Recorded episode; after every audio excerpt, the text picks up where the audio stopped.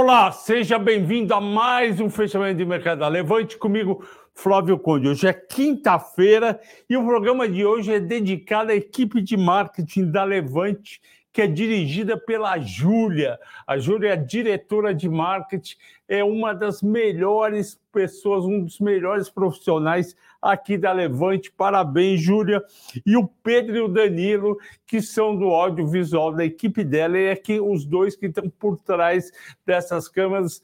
Os três fazem um trabalho excelente e são responsáveis por todos os vídeos que vocês veem aqui comigo, com o Henrico, com, com o Ricardo, com o Felipe, com a Suzana, com todo mundo. Parabéns para eles, eu dedico hoje a vocês.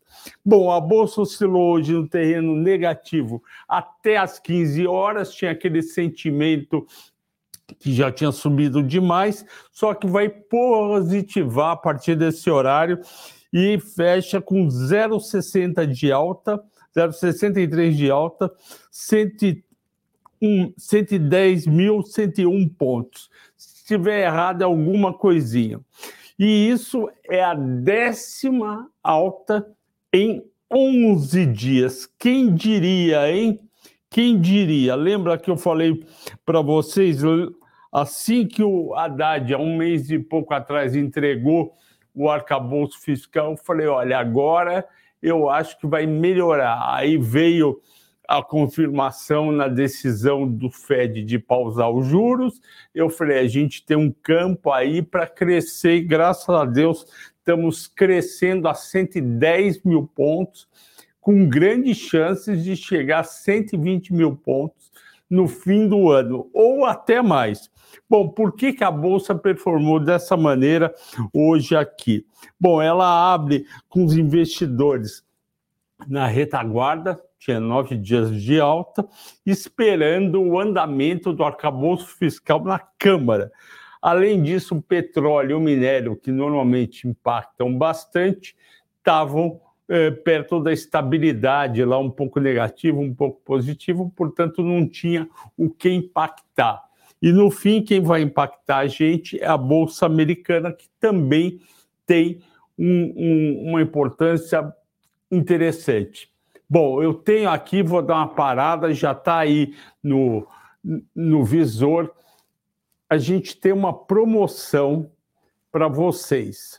A melhor série da Levante, lucro acima de tudo, que é tocado pelo Henrico, que é um craque, principalmente do curto prazo, ele acerta muito e os nossos assinantes têm muito lucro com a série Lucro Acima de Tudo. Para vocês assinarem, vocês vão entrar na descrição, vão clicar no link e vão ter um desconto exclusivo de 50% para as 200 primeiras pessoas que entrarem.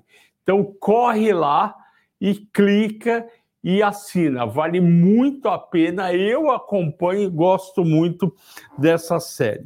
Segundo fator que a bolsa subiu hoje. Na, das 15 mais negociadas, 11 subiram, só 4 caíram. Petrobras 0,4 de alta, Vale 0,4, B3 1,6, Petro 3,03, Lojas Renner 1,5, Magalu 4,7, recuperando aquele tombaço, Rapvida 5,7, Bradesco 0,4, Rente 3,1%, Ambev 0,1%, Suzano 3,4%. E as quatro que caíram? Itube 0,4, quase nada. Banco do Brasil 0,4, também quase nada. Prio 0,6, não é nada. E Eletrobras ON 1%. Os investidores estão muito preocupados e chateados com Lula de ir direto na Eletrobras, uma coisa mega importante que o país precisa, que investimento em geração de energia. Ele toma, ele é eleito e vai lá em cima querer atrapalhar essa desestatização que foi feita na Petrobras. E por que, que eu chamo de desestatização?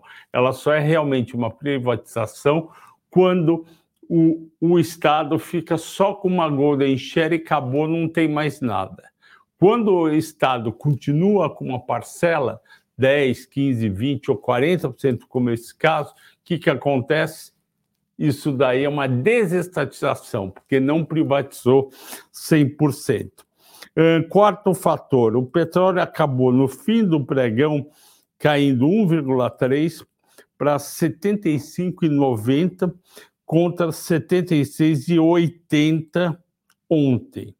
Petrobras 0,4 de queda, 25,73, Prio 0,6, 36,25, 3R menos meio, 31,71. Isso está certo.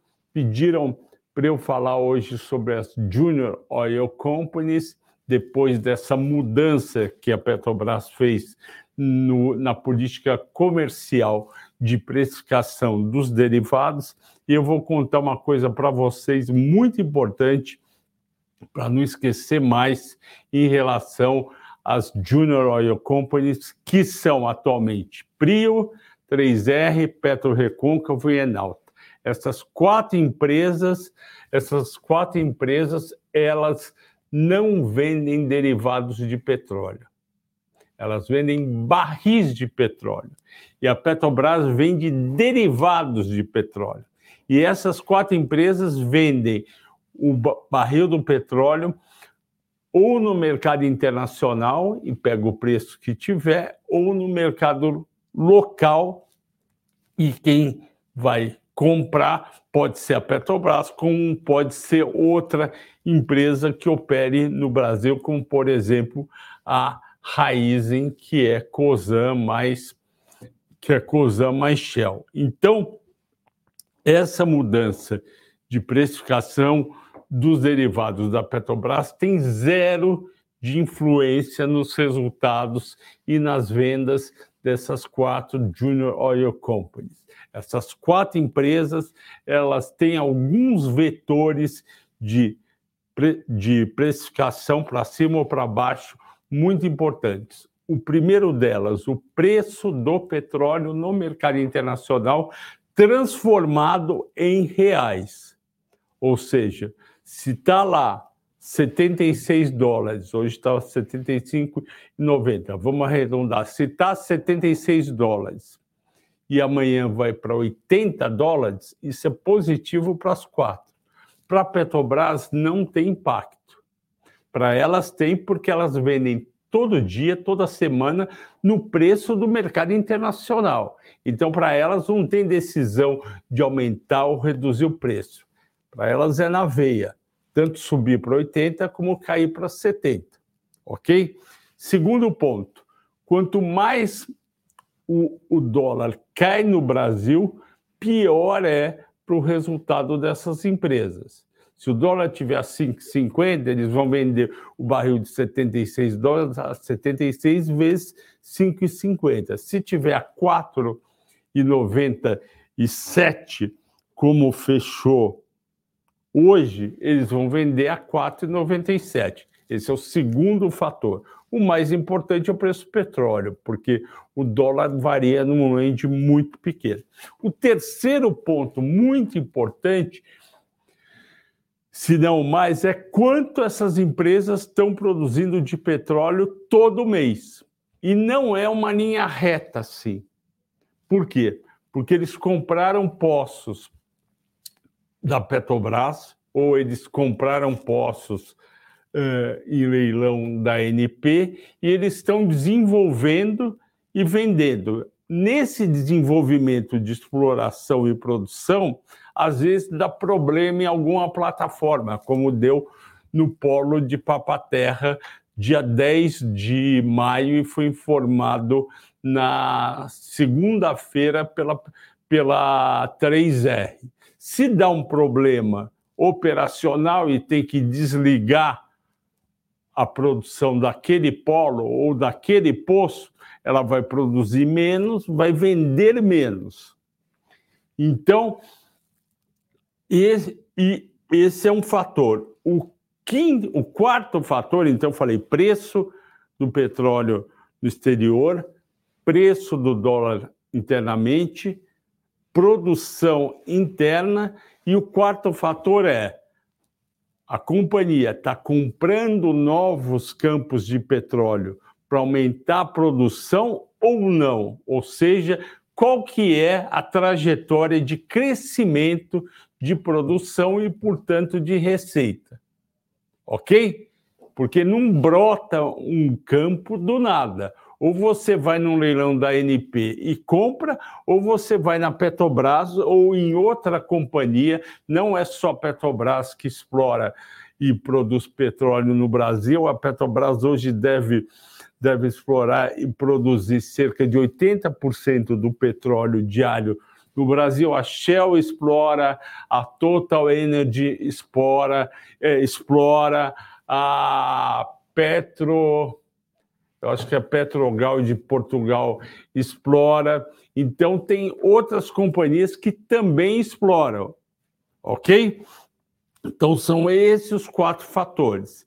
E sim, com essa nova política de preço da Petrobras e com o risco do preço ficar abaixo do mercado internacional e ela eventualmente importar diesel, porque ela não produz tudo, ela tem o Brasil, o Brasil não produz todo o diesel pela Petrobras que o mercado precisa. 30% é comprado no exterior e trazido para cá. A Shell pode comprar uh, via raiz e a Petrobras pode comprar, ou tradings que são importadoras e importam e vendem. Se o preço local tiver abaixo do preço do mercado internacional, as tradings, a Shell não vão importar para vender. Aí a Petrobras vai precisar fazer isso, vai ter um prejuízo, porque digamos que ela, que ela pague é, é, é, cinco reais pelo litro do diesel e venda a 4,50. Ela vai perder 50 centavos. Ok? Então, uh, sim, essas empresas Junior Oil Companies são uma alternativa para quem está preocupado em talvez a Petrobras ter um resultados piores do que estava projetado com essa nova política de estratégia política comercial de negociação de derivados de petróleo. Ok? Espero que tenha ficado claro a todos. E o Fábio, da área de vendas do Infinity, tinha me pedido para escrever. Eu estou comentando aqui para todo mundo que nos assista, nos assistem. Fábio, muito obrigado por ter pedido. Continuando, quinto fator, uh, o minério recuou meio por cento, era 106,70 ontem, hoje de manhã 106,20, praticamente não tem mudança, e a Vale não deu bola, subiu 0,40, 70 reais 18. Finalmente a Vale passou os 70 reais, Semin 0,80 de alta, 4,73, Gerdau 0,30 de alta, 24,20. Sexto fator que influenciou o mercado, os bancos com Itaú caindo 0,3, 27,12, Banco do Brasil caindo 0,30, 43,11, os dois muito baratos. Bradesco meio de alta, 15,73. Bradesco, conforme melhora o resultado trimestral, a cotação dele vai voltar àquele nível anterior, quando ela era negociada a R$ 21,00, R$ 22,00. Sétimo fator que influenciou o mercado foram as bolsas americanas. O Nasdaq sabe, subiu 1,5, o Dow Jones 0,30. E por quê? Em primeiro lugar, e de novo pela terceira vez, as conversas para aprovação do teto da dívida americana estão avançando. E isso foi bem visto. Além disso, o mercado gostou dos resultados da Walmart, cujas vendas subiram 8% no primeiro trimestre, subiu também varejistas, e a Cisco Tecnologia reportou uma queda nos pedidos dos clientes abaixo do esperado pelo mercado. A ação subiu 2%, e isso foi bom para o Nasdaq, que subiu 1,5%.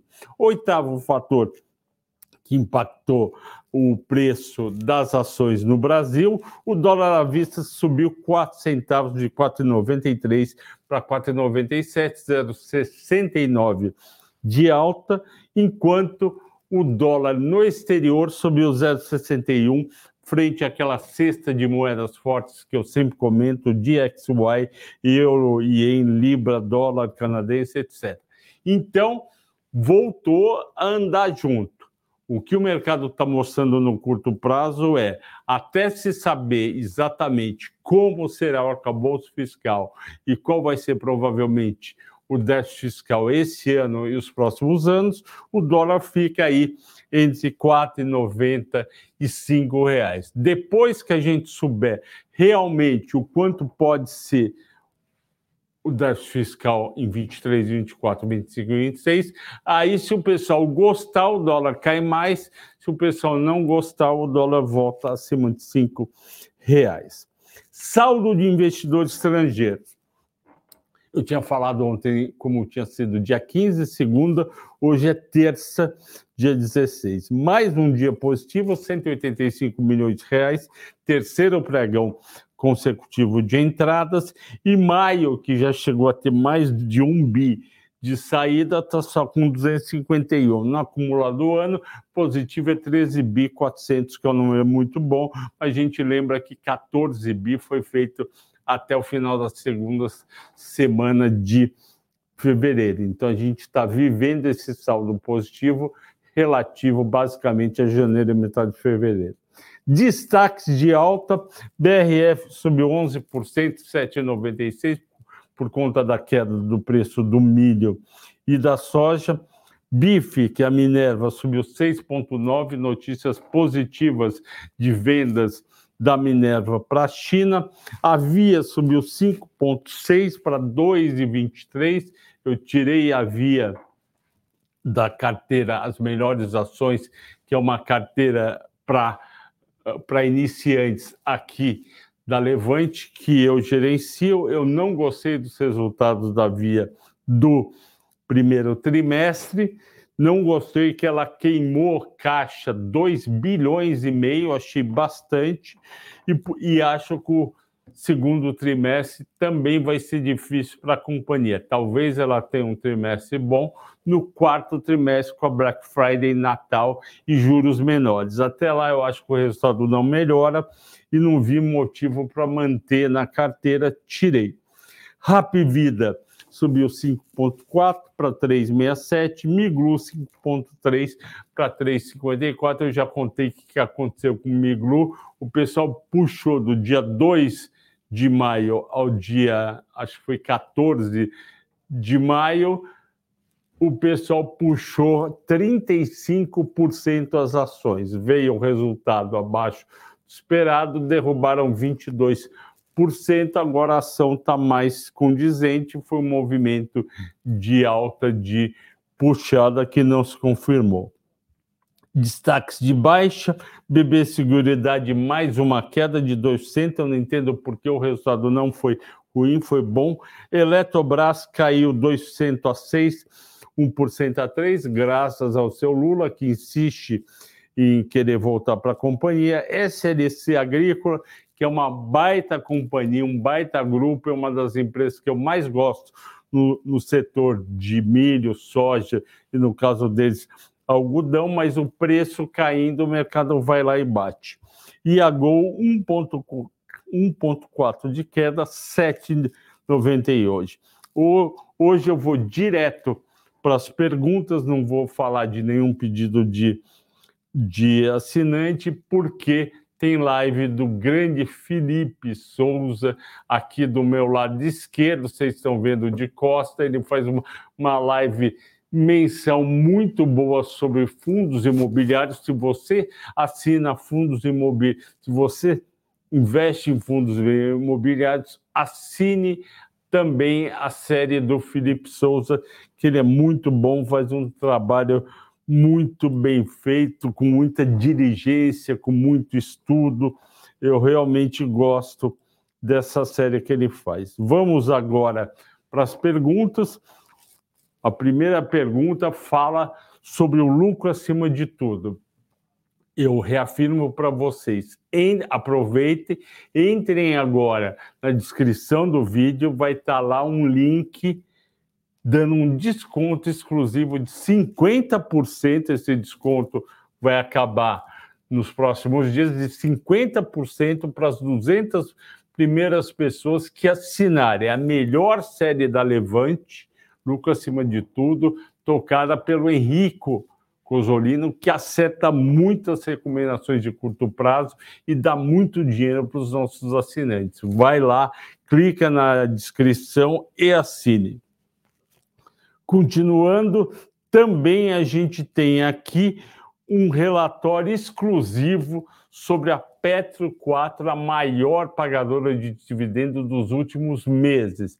Vai lá, assina vai lá, clica e lê, receba o relatório em casa.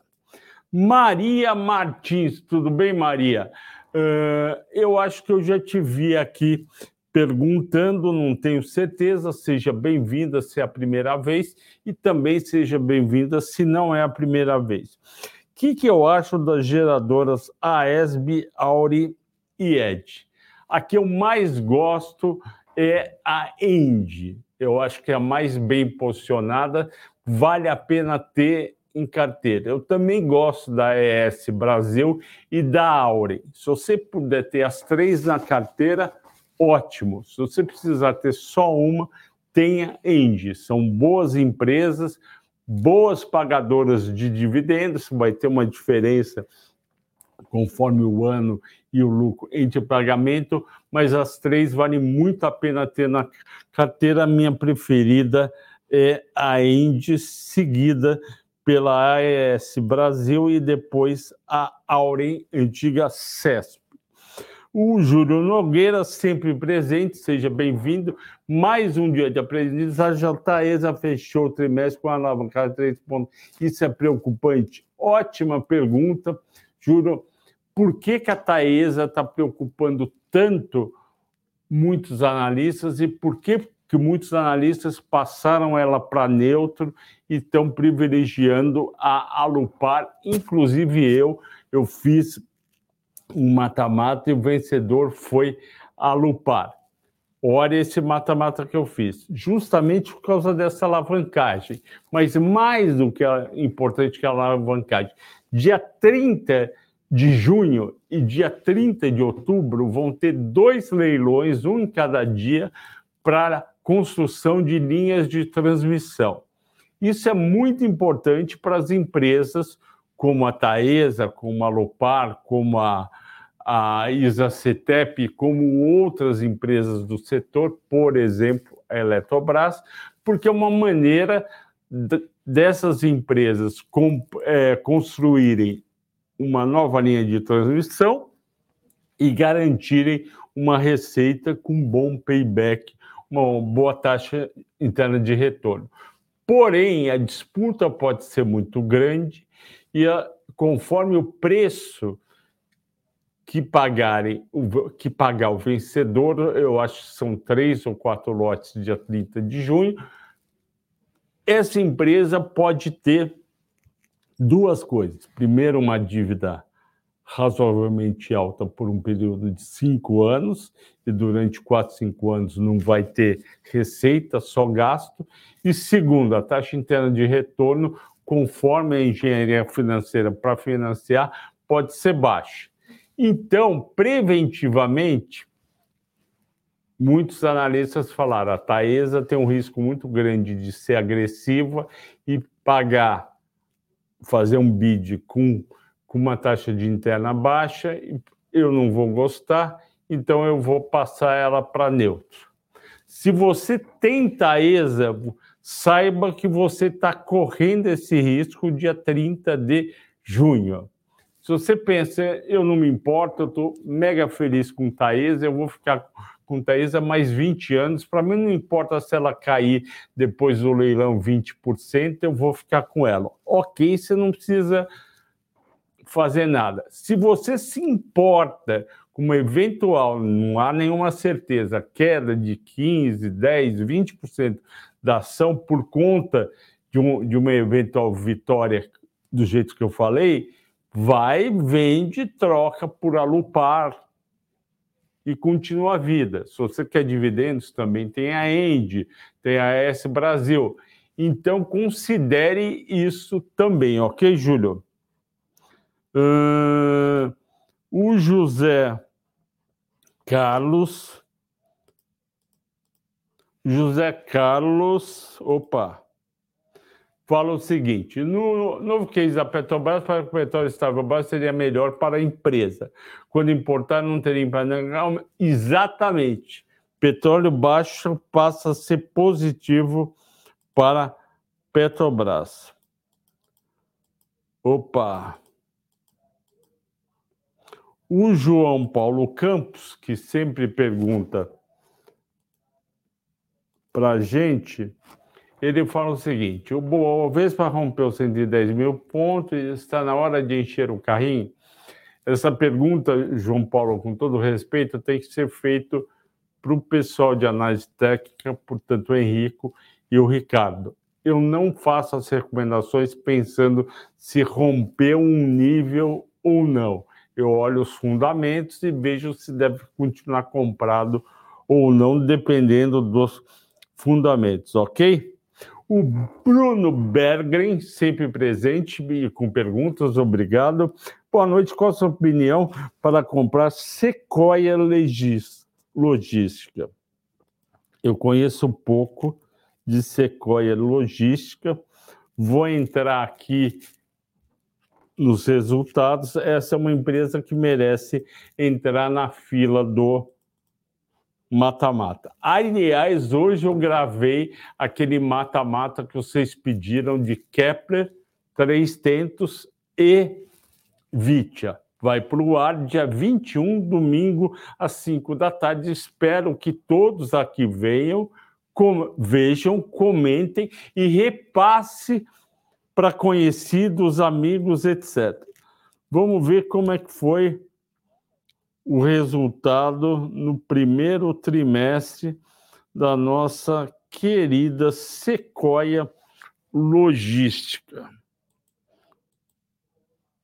Um, um relatório muito bonito, em preto e verde. Oh, meu Deus! Tá difícil aqui o. Vamos lá. O que, que aconteceu? Quantidade de pedidos caiu em 12 meses 22%. Receita bruta caiu 33%, líquida 32%. Lucro bruto caiu 67%, EBIT, EBITDA 98%, prejuízo de 60 milhões. Foi um resultado péssimo. A questão é saber se vai melhorar ou não. Eu não sei se vai melhorar porque eu não estudei a empresa, mas eu estou vendo resultados horríveis. Horríveis.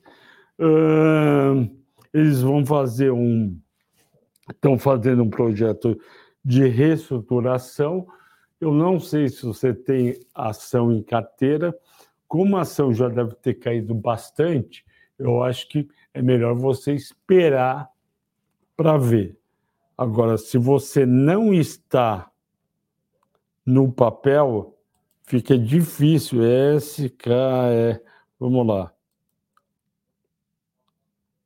Oh, meu Deus. SK. L. Sequoia. L3, é isso? Não. Deixa eu ver como é que tá. Sequoia. SEC L3. SEC. SEC L3. Year to date.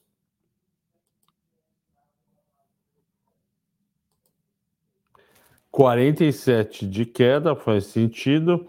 No, em um ano, 81. Meu Deus do céu.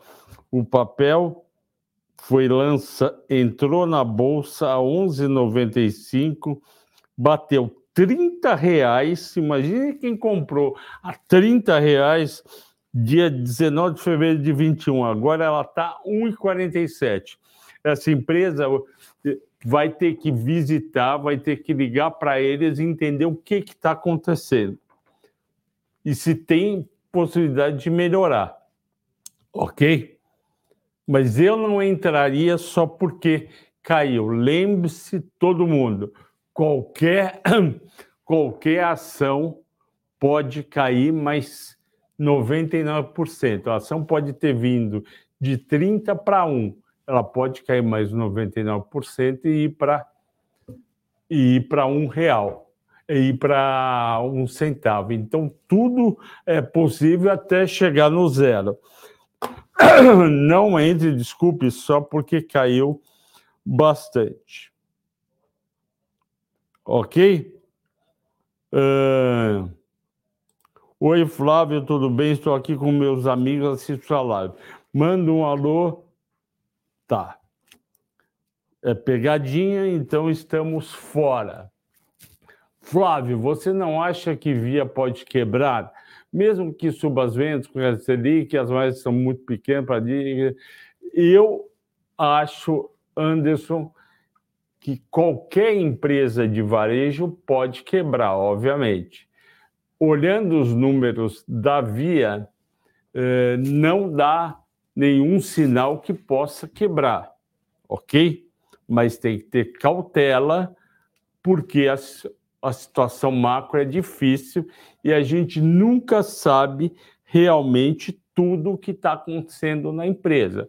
Haja visto lojas americanas com um monte de gente, tá, graças a Deus ninguém está tá comprando, mas um monte de gente estava comprando desde que foi anunciado a entrada do daquele CEO do do Banco Santander. Então não dá para ter certeza.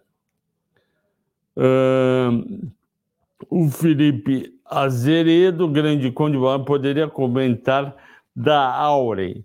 Então, a Auren eu já comentei aqui algumas vezes que é antiga CESP, tem bons projetos. Vamos ver para você como é que foi o primeiro trimestre. Central de resultados, também entrando.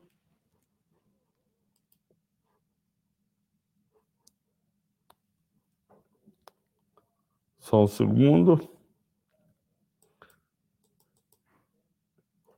Auren entrando.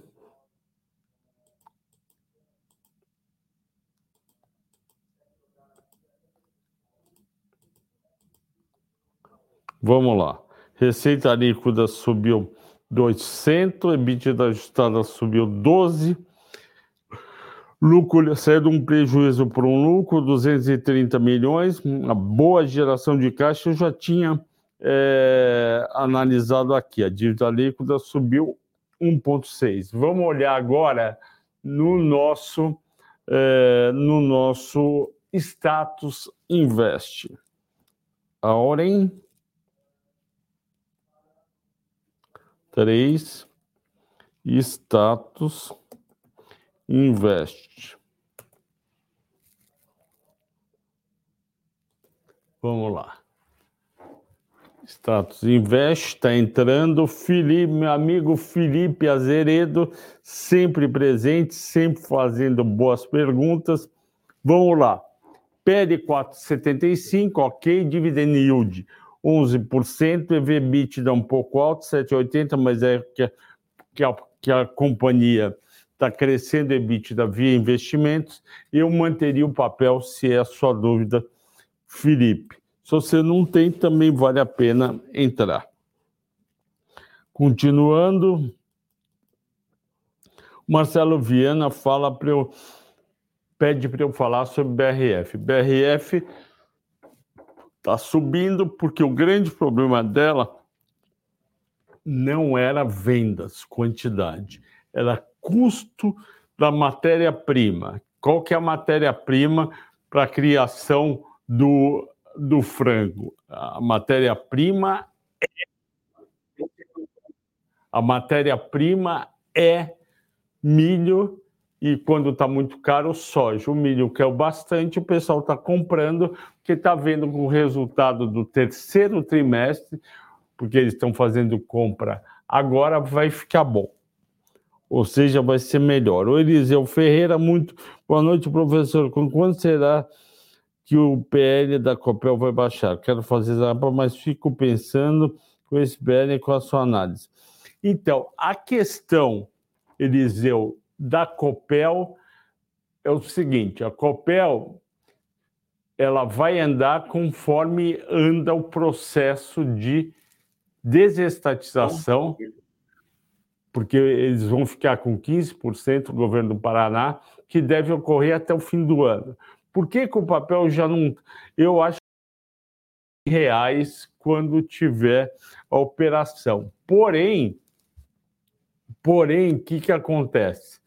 O, o mercado está com medo do que o Lula está fazendo com a Eletrobras, e isso daí tá, pode respingar nas estatais, nas outras, porque se ele conseguir na justiça superior, né, na, aquele pessoal STF, STJ, rever a questão da Eletrobras, quem disse que alguém lá na frente não pode fazer isso com a Copel? Então o pessoal está tirando o pé de Copel. Eu acho que tem que continuar, porque a empresa é barata, é pagadora de dividendos e a privatização é um plus a mais. Continuando. É, o Leandro Guerra pergunta se tem alguma novidade sobre a assinatura da venda de Potiguar. Infelizmente não tem, Leandro. É, o JSBL, responsabilidade fiscal, virou arcabouço. É, tem gente que diz que o arcabouço, pela irresponsabilidade, virou calabouço. Boa noite, Petrobras não está praticando mais PPI é, na compra, pode prejudicar visto que... Não, porque é o seguinte, se a Petro não vai prejudicar a 3R, porque se a Petrobras precisa comprar mais barris, a 3R não vai vender abaixo do mercado internacional. Se a Petrobras não quiser mais comprar barris da 3R, ela faz que nem a Prio, vai no mercado internacional e vende. Continuando, é, o Douglas o Douglas é... Gonorato, ele pergunta, fale sobre a Caixa Seguridades. É isso? Isso mesmo. Para eu falar da, da Caixa Seguridade, teve um ótimo resultado, eu falei aqui, só que está sofrendo no curto prazo por conta da BB Seguridade ok? Uh, 3R, temos quatro pendências.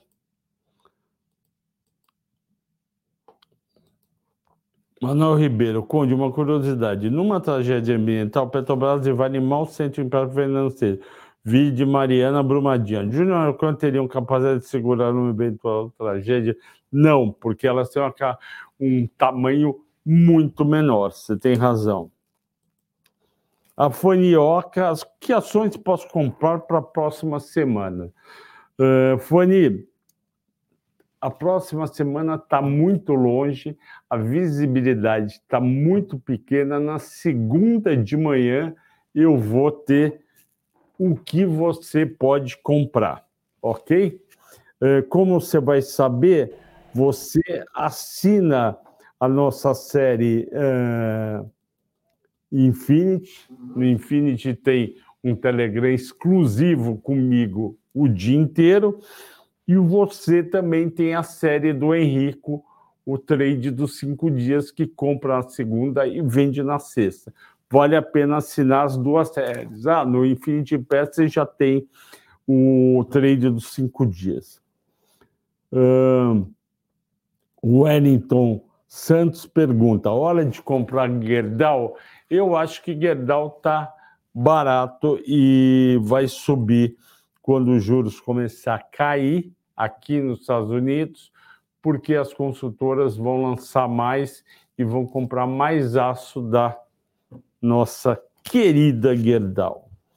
Uh, o Leonardo Gomes, legal ao vivo, muito bom fechamento do mercado. Obrigado, Leonardo. Talvez você tenha começado faz pouco tempo, seja bem-vindo, faça as suas perguntas. O Fênix Zone fala: o que você acha de Alopar? Está cara? Não, eu não acho que Alopar está cara, eu acho que vale a pena ter a Loop 11 e fiz aquele aquele mata-mata que eu falei para vocês, recomendando a compra de a Loop 11, tá? Eu não acho que está cara. Vamos ver aqui os múltiplos. A Lupar é uma empresa muito bem gerenciada. Vamos lá. Tem um EV/EBITDA abaixo de seis vezes e meia, paga um dividend yield de 5 nos últimos 12 meses, que deve subir, e está cotada só a 20% acima do valor patrimonial. Além disso, ela tem. Hum, ela está cotada, o patrimônio líquido dela é 7 bi 100, ela está cotada a 8 bilhões e 600. Eu acho que vale a pena, sim, você ter a Lupar na carteira para dividendos e crescimento. Hum, Manuel Ribeiro, o Ibama não autorizou Petrobras fora, fora primeiro posto na margem equatorial que mais? Manuel Ribeiro. Uh, BB Seguridade está caindo por previsões de El Ninho ser forte esse ano e comprometer as colheitas. Faz sentido. Obrigado pela ajuda. Estou vendo um boa noite aí da Cláudia Rodrigues. Quanto tempo? Seja bem-vinda. Cláudia, você está sempre aí conosco. Quem mais está aqui? Banco ABC, Leonardo, é, eu vou ficar te devendo. O Henrique Luquez está entrando em tenda entre Sul, taxa de juros inversamente proporcional à cotação. É isto mesmo. Swing trade, que é uma operação de curto prazo. Ambipar, o Denilton Martins pede, e eu não faço. É, é, análise de Ambipar, porque a minha esposa trabalha numa empresa que foi comprada pela Ambipar e faz parte do grupo. Para não ter conflito de interesse, eu não falo nada. São 18h51, eu vou ter que terminar a live, como eu tinha falado. Vai ter agora o nosso querido eh, Felipe Souza, que vai fazer uma live de fundos imobiliários. Obrigado a todos pela audiência, pela paciência. Até amanhã. Bom descanso. Desculpe pelos problemas aí de imagem. É, raramente acontece, hoje aconteceu, amanhã provavelmente não acontecerá. Obrigado, bom descanso e até amanhã.